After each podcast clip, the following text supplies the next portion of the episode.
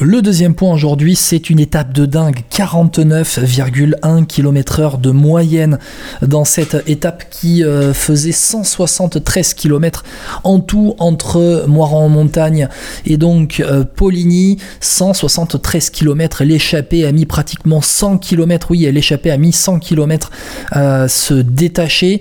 On a eu un énorme combat pour prendre l'échappée devant et puis à un moment donné, on a eu dans un premier temps Mats Pedersen, Axel Lutsenko qui avait réussi à se détacher. Derrière, ça a continué à rouler très très très fort. Et puis, un groupe de 7-8 euh, coureurs environ a réussi à, se dégager avec encore une fois Pedersen, Victor Kampenarts, Warren Barguil, Julien Philippe, Jack Egg, Tige Benot, Georg Zimmermann, Matteo Trentin.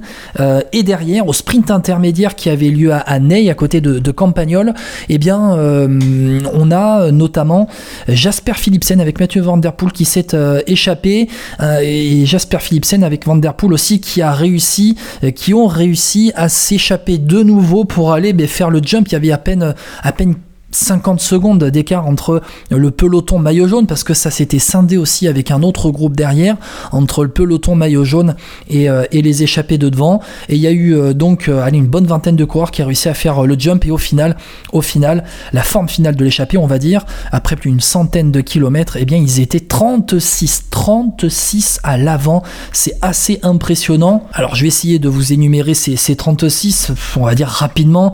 Benoît Trentina La Philippe Egg Pedersen Zimmerman, Barguil, Kampenarts, ça c'était ceux qui étaient euh, devant. Et puis ensuite, dans un deuxième temps, avec euh, notamment sous l'impulsion des Uno X, un peu punis hein, euh, de ne pas avoir été dans, cette échappée, ils ont été donc mis à l'avant du, peloton. On a l'impression d'être vraiment dans une classique de Flandrienne où il fallait absolument être devant.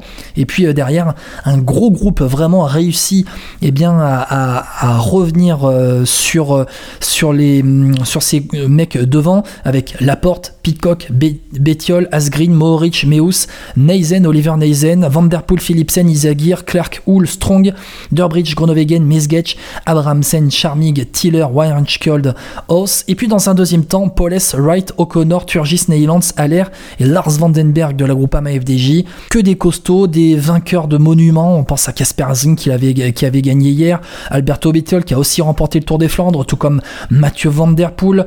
Euh, vraiment des gros, gros, gros euh, rouleurs des gros coureurs. Et donc on a eu 36 mecs. Derrière, ça fait rideau. Les Jumbo Visma se sont un peu relevés. Le peloton termine aujourd'hui. Le peloton termine aujourd'hui à 13 minutes 43 avec euh, Van Oudon qui est euh, les Jumbo Visma euh, à l'avant. Et donc 49 ben, de moyenne. Et encore une fois, dans ce Tour de France, une énorme bagarre en début d'étape pour aller chercher l'échappée. C'est vraiment pour moi ce qui est un des marqueurs de ce Tour de France.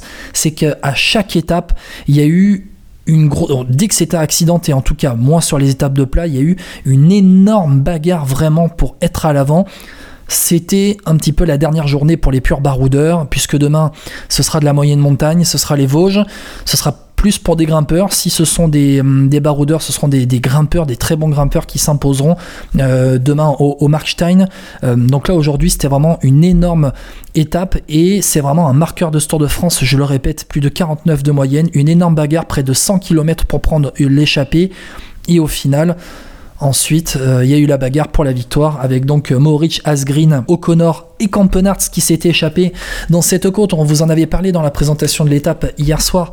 Euh, la côte euh, d'Ivory dont le sommet était, était, était, était à une trentaine de kilomètres de l'arrivée. C'était 2 km 3 à 6% de moyenne. Et dans cette côte d'Ivory, eh bien, on a eu euh, l'attaque hein, de Casper Asgreen, de Matej Moric, de, Mats Pedersen aussi, mais qui n'a pas réussi à, à rester devant. on a eu Victor Campenarts qui s'est fait décrocher aussi par ceux qui étaient euh, euh, devant euh, sur le sommet un peu de cette côte. Et puis dans la descente à 3 ils ont résisté. Donc au groupe derrière on a Jasper Philipsen qui termine quatrième Mats Pedersen 5 hein, dans, dans ce premier groupe donc de, de poursuivants. On verra dans les classements tout à l'heure